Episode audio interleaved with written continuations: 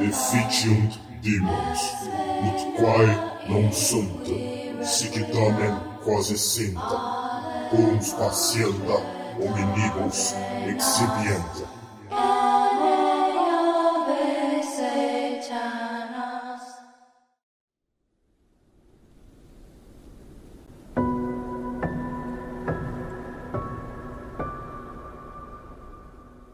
Olhando para a árvore, com um uísque na mão, Pete ficou satisfeito porque este ano seria diferente do anterior.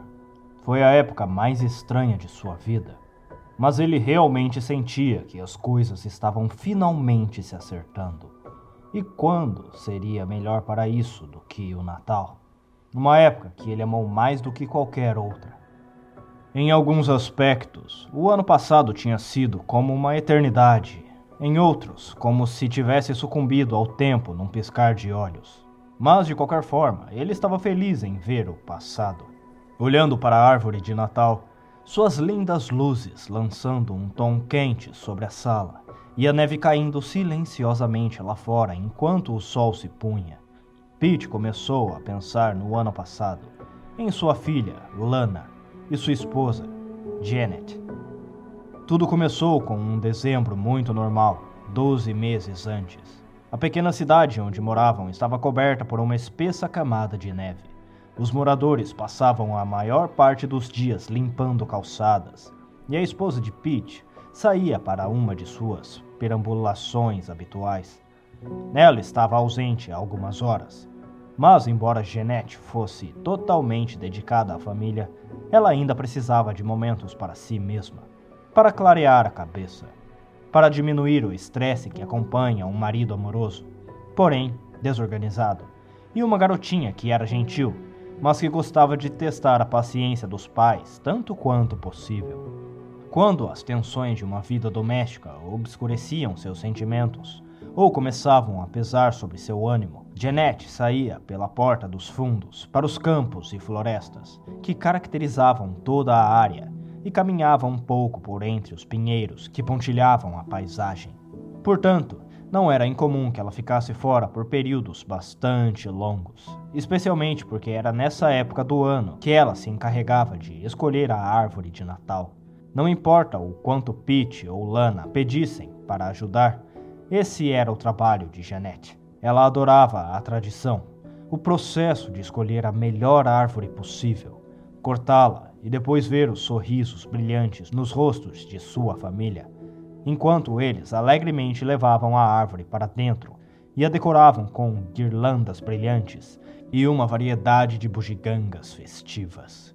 Era uma pequena cidade das terras altas, onde moravam, longe de qualquer grande cidade. Mas Jeanette e o resto da família adoravam a casa.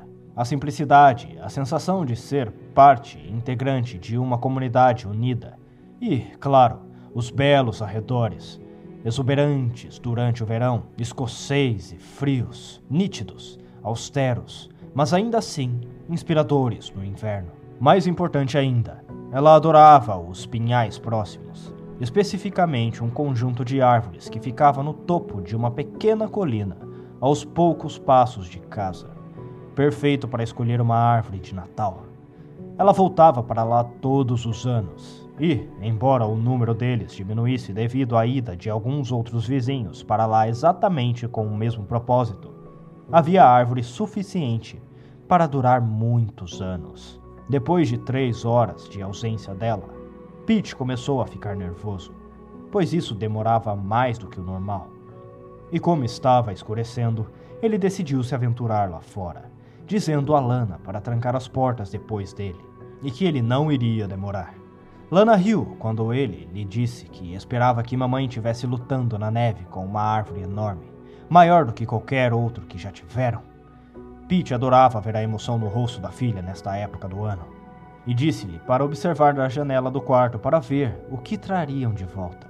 Com isso, ela subiu as escadas animadamente direto para a janela, antes que ele a chamasse de volta para trancar a porta. Olhando para a linda árvore, ele conseguia se lembrar daquela noite, como se fosse ontem. A neve estava crocante no chão e estalou sob seus pés quando começou a congelar. Pequenos flocos caíam do céu ocasionalmente, mas as pegadas de Jeanette permaneciam descobertas. Mesmo sem eles, Pete sabia para onde estavam indo. A colina para onde Jeanette voltava todos os anos ficava a apenas 40 minutos de caminhada. Ela pegaria um pinheiro de lá. Na verdade, às vezes ela escolhia dois. Um deles tinha cerca de 1,80m e o outro era uma árvore jovem com cerca de metade do tamanho, se conseguissem encontrar uma adequada. Às vezes era difícil encontrar as árvores menores, pois pareciam raras naquela área. Todos na cidade pareciam gostar da ideia de ter uma pequena árvore no quarto dos filhos, para que as pessoas subissem lá com um machado e pegassem o que quisessem. Por isso, não havia tantas à mão. Lana certa vez pensou que era triste cortar e matar as árvores só para as pessoas olharem, mas Pete explicou a ela sobre a tradição e que tinha certeza de que mais árvores voltariam a crescer. Com o tempo, ela esqueceu esse protesto e ansiava pelos anos em que poderia ter um. Se não conseguisse encontrar uma árvore mais pequena, tinha uma linda árvore sintética que ficava junto à sua janela. A árvore maior seria colocada na sala de estar e adornada com uma variedade de bugigangas, decorações reforçadas e luzes. O outro, no quarto de lana, seria borrifado com uma lata de neve falsa e coberto de palitos de doce e chocolate suspensos. Embora sempre dissesse que ela só poderia comer um dia antes de dormir, como um presente. É claro que ocasionalmente ela quebrou essa regra e só esperava que ninguém notasse. Janete sempre sabia mas ela deixou passar. Afinal, a época do Natal foi a melhor das épocas e foi tão breve. Ao se aproximar da colina, Pete percebe que algo estava errado. Ele sentiu isso em seus ossos. À medida que subia, a neve começou a cair em maior volume e o céu escureceu com ela. No cume, humilde, uma quietude se acomoda. Silêncio irrompido momentaneamente pelo barulho audível de flocos de neve flutuando suavemente no chão. Ele seguiu as pegadas agora com determinação, sabendo que se a neve aumentasse, seria quase impossível encontrar Jeanette. O crepúsculo caiu, cobrindo tudo com sua mecha de cor azul escuro, enquanto o frio começava a beliscar suas bochechas, agora rosadas. As pegadas balançavam e serpenteavam por entre os enormes pinheiros, parando finalmente ao lado de uma árvore maravilhosamente espessa e vibrante. Um que fosse perfeitamente adequado aos seus propósitos. O tamanho perfeito, quase dois metros de altura, um verde profundo e cheio de vida, e uma espessa abundância de galhos e pinheiros que tornavam quase impossível penetrar visualmente em sua cobertura sobre a luz. Mesmo assim, Jeanette não estava à vista. E até onde Pete sabia, não havia outras pegadas na neve que levassem em qualquer direção. Ela certamente esteve aqui. Mas para onde foi? Isso era ao mesmo tempo intrigante e preocupante. Parecia impossível, mas lá estavam elas, as duas últimas pegadas de Jeanette, gravadas no chão. Mas a neve por toda parte, virgem, intacta e sem qualquer sinal de vida. Era como se ela tivesse simplesmente desaparecido na noite Olhando para a base da árvore, Pete passou os dedos por um corte profundo no tronco. Não havia nenhuma dúvida sobre isso. Janete deu alguns golpes com seu machado. Então, por alguma razão desconhecida, ela saiu. Ou talvez mudou-se para uma árvore que achou mais adequada. Certamente não. Essa árvore ficou perfeita.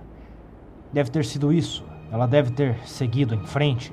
Talvez houvesse alguma rajada solicitada e bizarra de neve que cobrisse seus rastros. Sim, deve ter sido isso.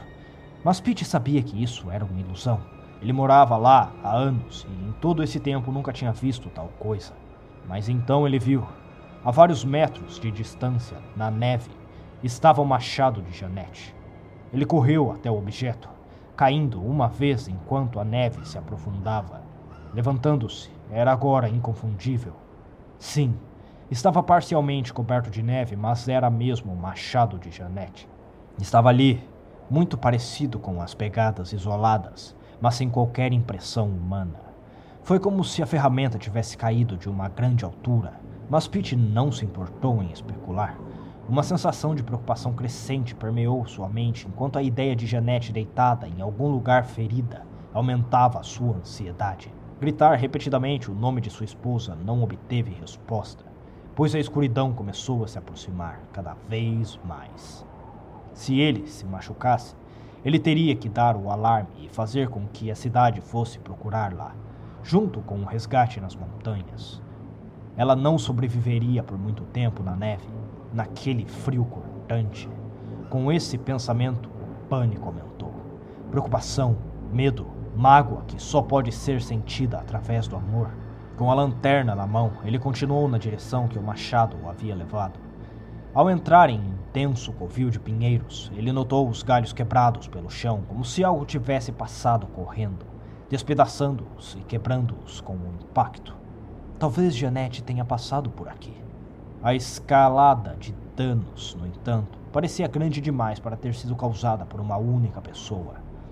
Se ele tivesse em qualquer outro país, teria presumido que havia um urso por perto. Mas eles foram caçados até a extinção na Escócia há muito tempo, junto com os lobos e quaisquer outros predadores.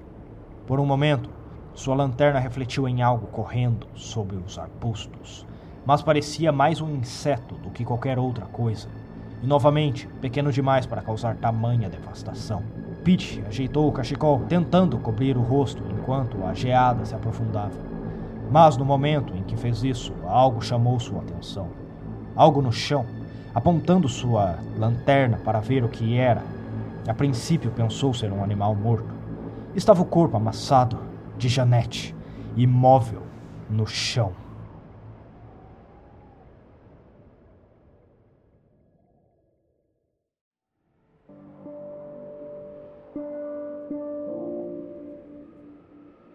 Um ataque cardíaco, disseram. Um ataque cardíaco. Mas Pete tinha visto o rosto dela, tinha olhado para aqueles olhos, outrora tão cheios de bondade, paralisados num olhar congelado, frio, vítreo, preto de medo. Suas mãos estavam cerradas na frente dela, e o patologista lhe disse que isso era perfeitamente normal para alguém que sofria um ataque cardíaco tão fulminante em temperaturas tão baixas, assim como a expressão contorcida no rosto dela. Embora ao ouvir isso, Pete tenha notado um brilho nos olhos do patologista, que revelava que ele estava tão intrigado com aquela expressão quanto qualquer outro. Um olhar que Pete nunca esqueceria.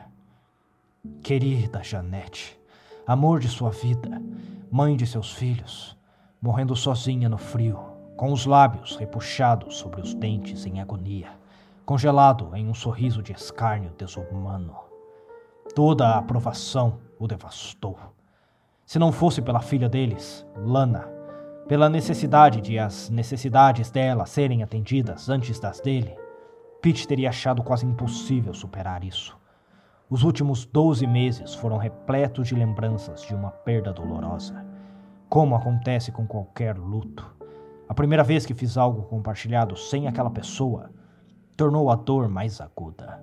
O primeiro Natal, o primeiro dia de trabalho, a primeira caminhada para a escola, a primeira reunião de família, o rosto de cada pessoa marcado pela preocupação, acompanhado pelas habituais tradições bem intencionadas, mas vazias. De como você está deve ter sido tão difícil. E se houver algo que eu possa fazer. Ah, ajudar a filha durante a perda da mãe era tudo o que ele tinha para ter certeza de que poderia enfrentar outro dia. Mas isso parou agora.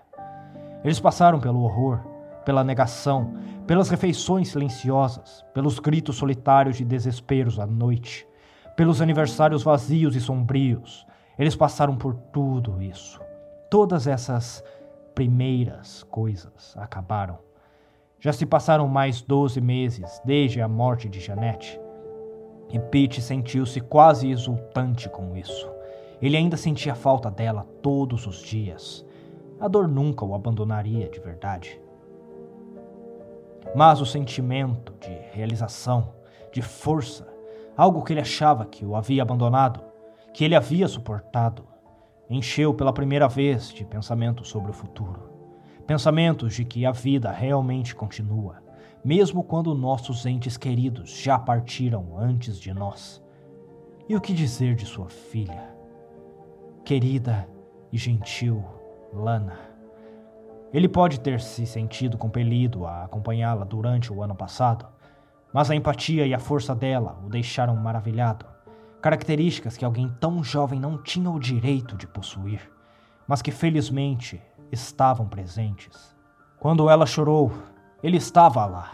Em mais de uma ocasião, quando ele ficou chorando, olhando para aquele espaço vazio em sua cama de casal à noite, Lana acordava e se deitava ao lado dele, e os dois choravam juntos até eles adormecerem. Ela era sua rocha, e, por Deus, ela teria o melhor Natal que já teve. Pete havia tomado uma série de providências. Ele gastou uma fortuna em todos os presentes imagináveis. Encheu a casa com todas as comidas e guloseimas que ela gostava. E tanto os pais de Janete quanto os dele estavam vindo para o jantar de Natal para ficar com sua corajosa e doce neta. Ele também organizou uma festa do pijama para os amigos de Lana, o que ela precisou implorar mas Pete sempre soube que acabaria cedendo. Ela nunca pediu muito, mas este ano, este Natal, ela teria mais do que poderia imaginar. A casa era perfeita, mas ainda estava uma coisa a fazer. Uma coisa com que Pete sonhava desde a noite em que encontrou o corpo de Janete. Ela havia escolhido aquela árvore. Ele estaria sentado em sua sala de estar, adornada com todas as decorações. Esse era o seu propósito a sua razão de ser. Janete nunca terminou de cortar aquela maldita coisa. Em muitos aspectos, foi o seu ato de morrer. E Pete iria garantir que fosse cumprido. No aniversário da morte dela, ele vagou pela neve, serpenteando por entre os pinheiros, até chegar ao sopé daquela sinistra colina. O sol brilhava intensamente e não fazia tanto frio como na noite em que Janete morreu mas cada passo era acompanhado por um enjoo na boca do estômago de Pete. Cada passo é uma lembrança mórbida do ano anterior e daquele terrível desgosto na neve. Marchando até o pico, ele primeiro caminhou e observou a cena da morte prematura de Janete, parada ali onde o corpo dela estava.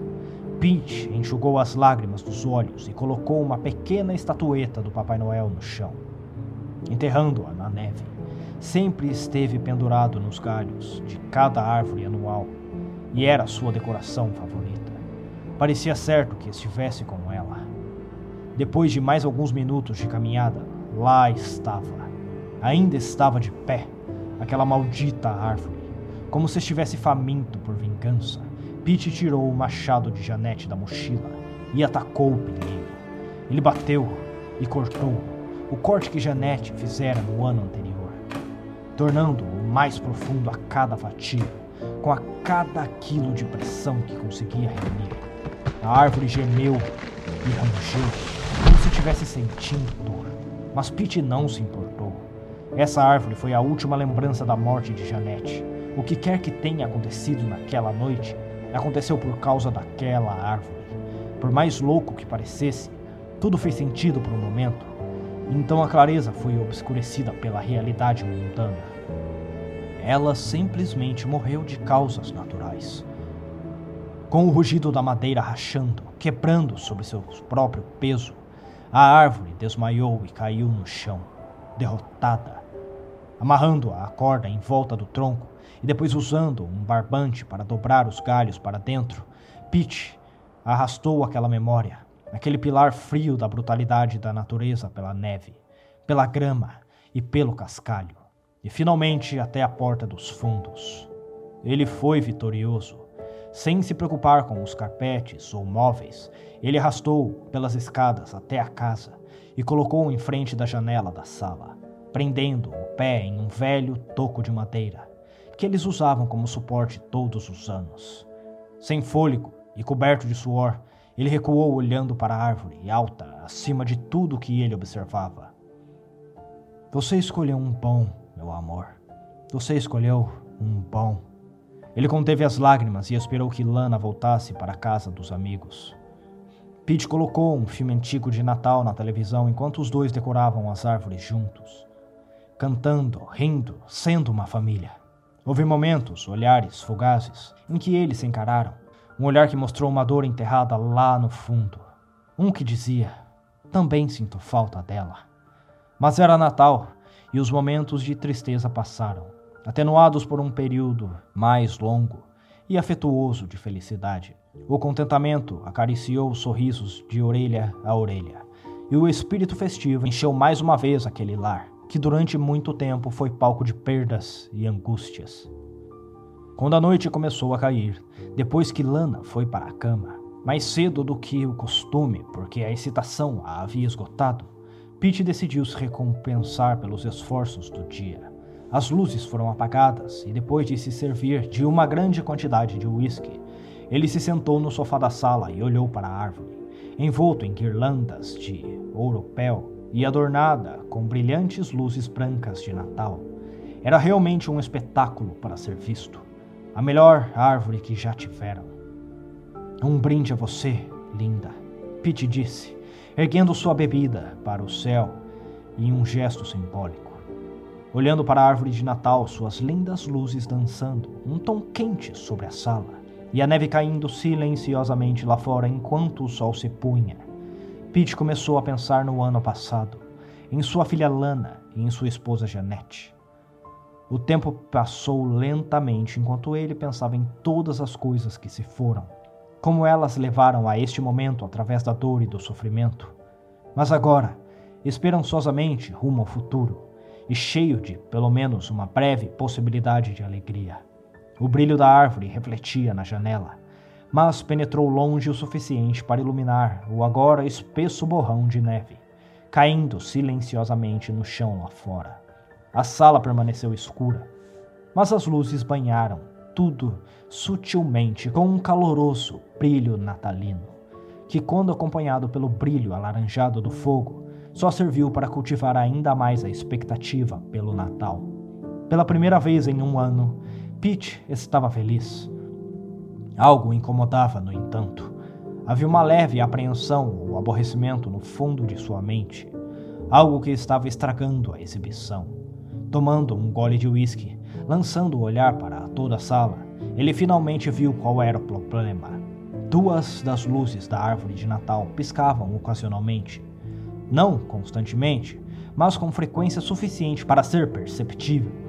Mais importante, agravante. Bebendo o resto da bebida, Pete levantou-se, sentindo agora as dores nos músculos devido ao esforço exercido ao arrastar aquela coisa desde a colina até casa. Caminhando até a árvore, as luzes estavam realmente piscando, mas havia algo em comum nelas. Pareciam mais profundos do que o resto, como se viessem do tronco em vez de repousarem nos galhos. Mais uma vez, Pete ficou impressionado com o quão escuro era o interior da árvore, que, mesmo na presença de muitas luzes colocadas sobre ele, ele não conseguia espiar ou ver adequadamente entre os galhos. Mesmo as duas luzes que piscavam mais fundo atrás dos pinheiros não pareciam iluminar de forma alguma o ambiente ao seu redor. O copo vazio escorregou de seus dedos e caiu no chão. As luzes estavam boas. Não piscavam, mas o piscar ocasional de dois olhos entre os galhos foi suficiente para chamar sua atenção. Ele congelou no lugar, e foi como se a sala ficasse de alguma forma mais escura. Algo se mexeu entre os pinheiros, entre a madeira nodosa e a superfície porosa e arranhada. Alguma coisa morava lá. Uma sensação de paralisia total tomou conta agora seus pés firmes colados no chão enquanto os dois olhos avançavam lentamente, rangendo e estalando. Um rosto revelou-se entre os galhos cobertos de pinheiros, como se vazasse de seu ponto visceral mais interno, coberto de mofo, antigo, com feições distorcidas de raiva. O medo começou a correr nas veias de Pete. Seu coração batia cada vez mais rápido conforme o rosto se aproximava seus olhos desprovidos de pupilas agora inundados por um amarelo enlouquecedor. E por baixo, a protuberância de duas pernas finas cobertas de musgo, arqueando-se entre os galhos. Com um rangido e um estalo, ele se endireitou, agora toda a sua terrível glória na frente da árvore. Agora estava escuro como o breu lá fora, e Pete teria ficado claro que esse animal, essa criatura, era de natureza noturna. Mas diante de seu olhar, ele se viu indefeso. Seu coração pulou. Primeiro foi uma palpitação, depois ele sentiu uma dor laciante no braço esquerdo. Ele apertou o peito, mas seus pés permaneceram aderidos ao chão e era impossível desviar o olhar daqueles olhos amarelos e sem marcas. Seu olhar se aproximou ainda mais, e, com a dor que isso causou, Pete sabia que ele iria morrer. Se encontrado, como Janete, com frio, rosto contorcido e a segunda vítima daquele que vivia entre os pinheiros daquela colina. A dor agora era insuportável, mas a paralisia eliminou a possibilidade de um grito. A pouca luz que vinha da lareira iluminava agora sua cabeça, alongada de um lado e pulsante do outro a face dominada por um grande buraco escuro que surgia no lugar da boca e do nariz. Um que nenhuma luz poderia penetrar. Quando sua cabeça, cheia de furúnculos, se abaixou para encontrar a sua, e o buraco de seu rosto quase tocou sua boca, um sorriso de escárnio involuntário puxou os lábios de Pete para cima para revelar seus dentes, enquanto seu rosto se contorcia em uma posição totalmente antinatural. Então, aquela palavra, uma palavra tão poderosa, tão pura, que até a mais maligna das intenções poderia ser dissipada por ela. Papai? Com um estalo de madeira, a criatura parecida com uma gárgula voltou seu olhar largo e amarelo para Lana, parado no final da escada de pijama. Seu grito ecoou pela noite, com os braços estendidos, seus dedos ímpares moviam-se gaguejando enquanto suas pernas cobertas de musgo gemiam, levando-o para frente em um movimento peculiar e desequilibrado em direção a ela.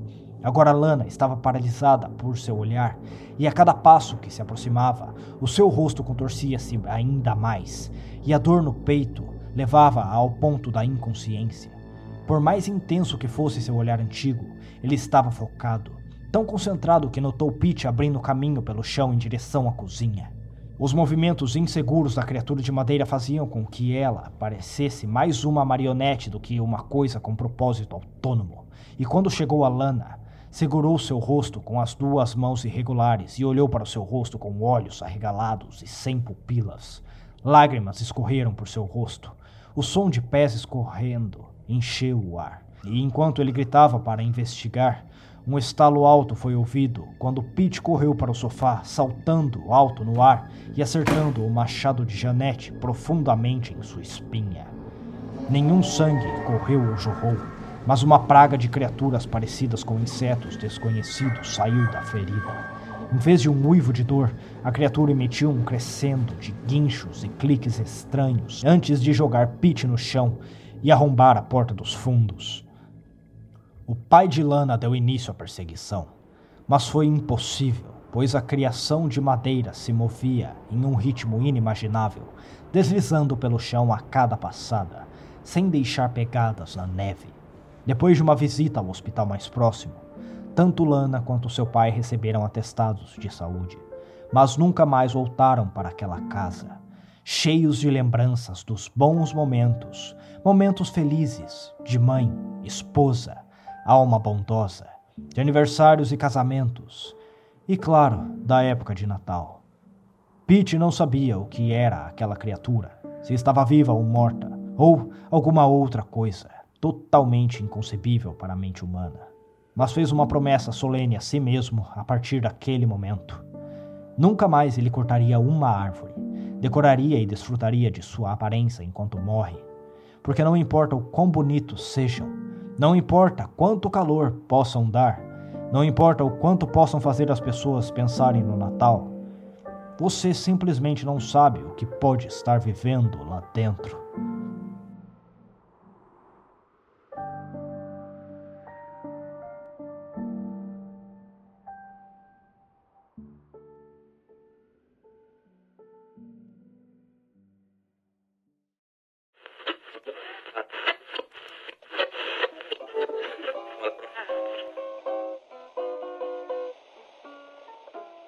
Se você chegou até aqui, eu lhe agradeço muito e venho lhe convidar para assinar o meu Apoia-se.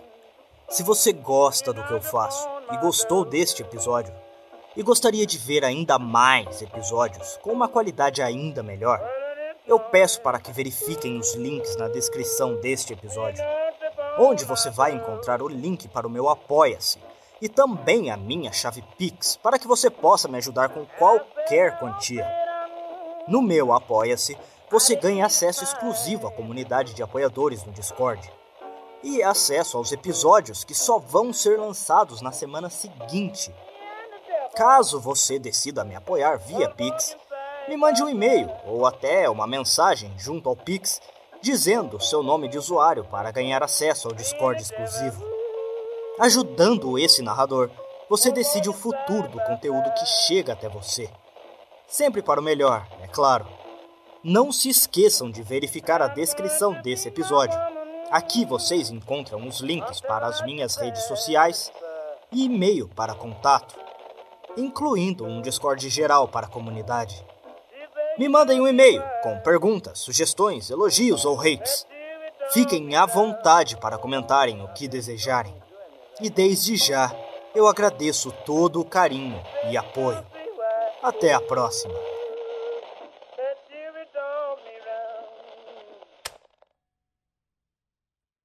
Irmãos e irmãs, vamos nos reunir ao redor do altar e prestar homenagem àqueles que nos apoiaram em nossa jornada para descobrir o conhecimento proibido das divindades místicas. Suas contribuições são a força vital que alimenta nossa devoção aos seres antigos que residem além do véu. Através de vossa generosidade, somos capazes de mergulhar mais fundo nos segredos obscuros e distorcidos que estão escondidos nas profundezas do cosmos. Gostaria de oferecer um agradecimento especial aos nossos devotos seguidores, que demonstram lealdade inabalável à nossa causa. Yuri Gonçalves, Mainara da Cunha, Emanuel Rodrigues, Renato Vital, Clério Borges e Caio Barros. Vocês provaram ser verdadeiros crentes e honrados em seu compromisso com os antigos. Damos graças aos deuses e a todos os seguidores que compartilham nossa devoção ao conhecimento proibido. Que nossos caminhos continuem a se entrelaçar enquanto viajamos cada vez mais fundo no abismo.